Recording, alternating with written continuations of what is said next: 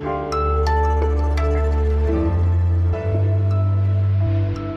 Noi dovremmo ricordarci che non siamo a un punto d'arrivo, noi siamo a un punto di partenza. Wir sind nicht am Ziel, sondern am Anfang. So klang Giorgia Meloni, die Siegerin der Parlamentswahlen in Italien heute Morgen. Was also kommt jetzt nach dem Sieg ihrer rechtsradikalen Partei? Schauen wir heute genauer hin. Außerdem sprechen wir über die Gasumlage und über einen Crashtest mit 21.000 km/h. Damit hallo zum Update von Was jetzt, dem Nachrichtenpodcast von Zeit Online, am Montag, den 26. September und mit mir, Konstanze Keins. Der Redaktionsschluss für diesen Podcast, wie immer, 16 Uhr.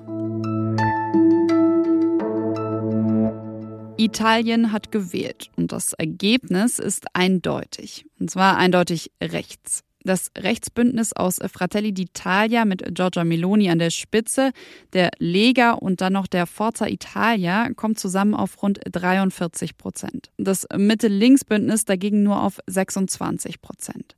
Und auch wenn jetzt laut italienischer Verfassung erstmal der Staatspräsident Sergio Mattarella jemanden mit der Bildung der Regierung beauftragen muss, ist klar, Siegerin dieser Wahl ist eben Giorgia Meloni. Jetzt geht es um Verantwortung, sagt sie heute Morgen und sagt außerdem noch, wir wollen, dass die Italiener wieder stolz sind auf Italien. Wie also könnte dieses Italien zum ersten Mal mit einer Frau an der Spitze, aber eben mit einer Rechtsnationalistin an der Spitze aussehen? Darüber will ich sprechen und zwar mit Almut Siefert. Sie leitet bei Zeit Online den Bereich Ausland und hat selbst lange in Italien gelebt. Hallo Almut. Hallo Konstanze. Ja, was glaubst du, wie rechts wird diese Regierung? So rechts wie vermutet? Sergio Mattarella hat ja als Staatspräsident einen erheblichen Einfluss auf die Regierungsbildung.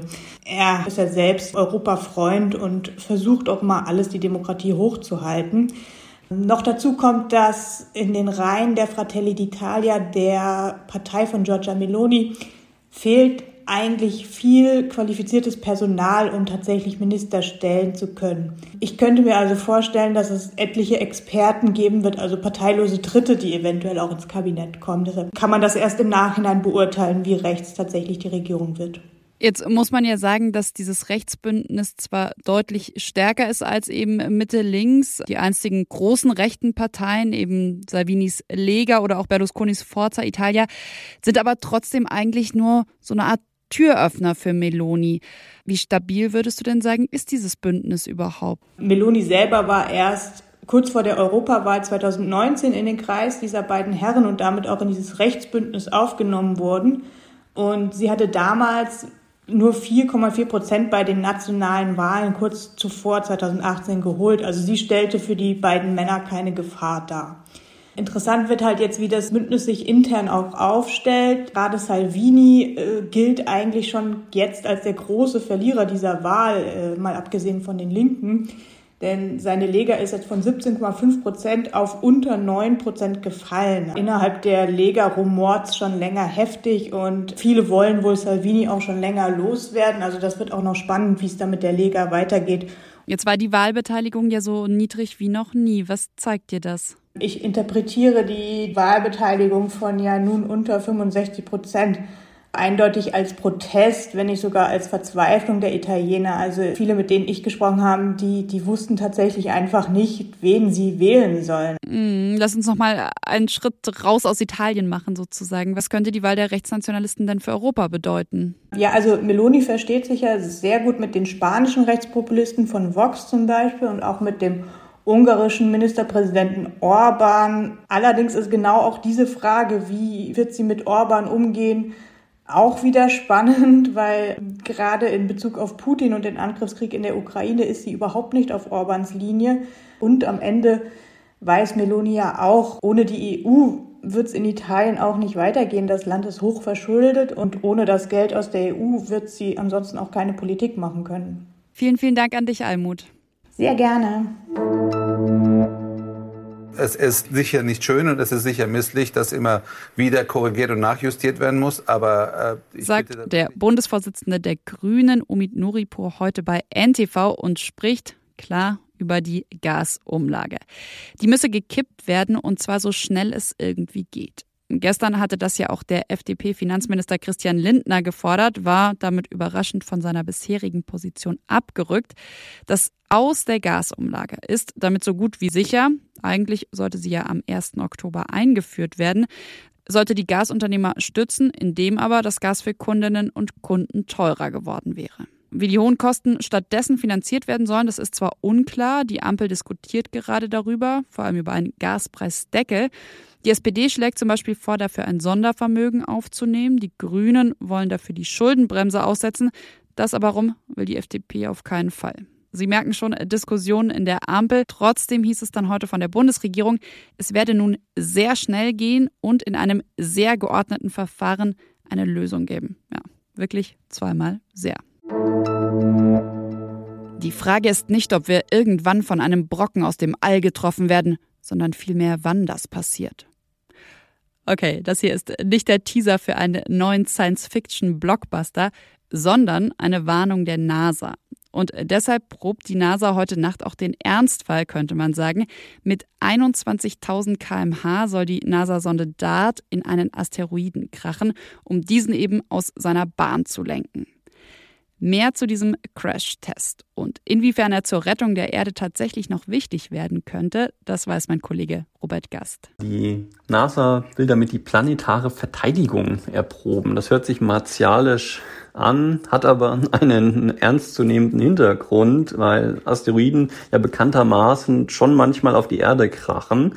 Und das passiert bei so großen Planetenkillern wie dem, der damals die Dinosaurier ausgelöscht haben. Das passiert zum Glück sehr selten. Alle 100 Millionen Jahre schätzen Experten. Gefährlicher sind kleinere Exemplare, die statt 10 Kilometern nur 100 Meter groß wären, oder 200 Meter. Die schlagen etwa einmal alle paar hundert Jahre auf der Erde ein. Und so ein Einschlag wäre dann immer noch groß genug, um eine ganze Stadt oder ein ganzes Land auszulöschen. Also dagegen sollte die Menschheit eine Möglichkeit finden, sich zu verteidigen. Und diese DART-Mission heute Nacht, die soll genau das erproben. Da fliegt dann um 1.14 Uhr deutscher Zeit eine Raumsonde der NASA mit sehr hoher Geschwindigkeit in so einen kleinen Asteroiden, rammt den, die Raumsonde zerschellt, aber bremst den Asteroiden ein ganz klein wenig ab. Und das wäre dann der Beweis, dass man im Fall der Fälle, wenn so ein Asteroidkurs auf die Erde nähme, Hahn etwas tun könnte dagegen. Die NASA überträgt das Ganze übrigens im Livestream. Um 23.30 Uhr geht's los. Können Sie natürlich auch bei uns auf der Seite auf Zeit Online verfolgen. Den Link dazu finden Sie in den Show Notes. Was noch? Wissen Sie noch, was Sie heute vor einem Jahr gemacht haben? Okay, ich hatte mich spontan nicht erinnert, wenn mich eine Kollegin nicht angestupst hätte. Heute vor einem Jahr, da sind Sie möglicherweise ins Wahllokal bei Ihnen um die Ecke gegangen oder und saßen abends vielleicht wie ich vor dem Fernseher, haben zum Beispiel ZDF geschaut. Wir haben zehn Sekunden bis zur Prognose. Wer liegt vorne im Bund? Wie groß ist der Abstand? Darauf achten wir in wenigen Augenblicken, nämlich Jetzt die Prognose für die Bundestagswahl. Heute vor einem Jahr, am 26. September 2021, war Bundestagswahl. Historische Verluste für die Union, die Grünen doch wieder auf Normalmaß, die FDP erstaunlich stabil und der Triumph eines gewissen gibt und auch weil sie wollen, dass der nächste Kanzler dieses Landes Olaf Scholz heißt. Ein Jahr später steht Kanzler Olaf Scholz übrigens nicht auf einer Bühne, sondern sitzt mit leichten Erkältungssymptomen allein zu Hause. Der Corona-Test leider auch schon positiv. Das war's von Was jetzt. Sie können uns wie immer gerne schreiben. Das geht an wasjetzt.zeit.de. Ich, Konstanze Keins, sage Tschüss und bis morgen. Da hören Sie hier meine Kollegin Elise Landcheck.